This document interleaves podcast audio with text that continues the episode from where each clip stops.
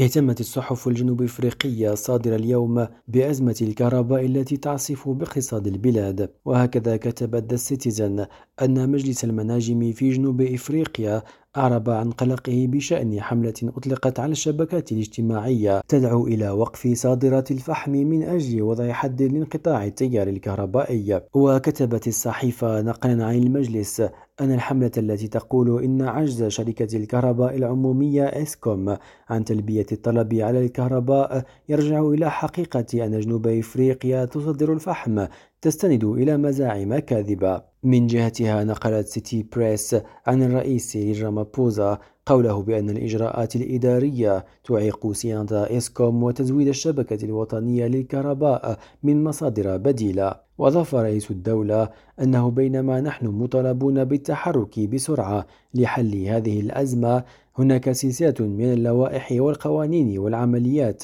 التي تعرقل عمل الحكومة. إلياس خلفي ريم راديو جوهانسبرغ.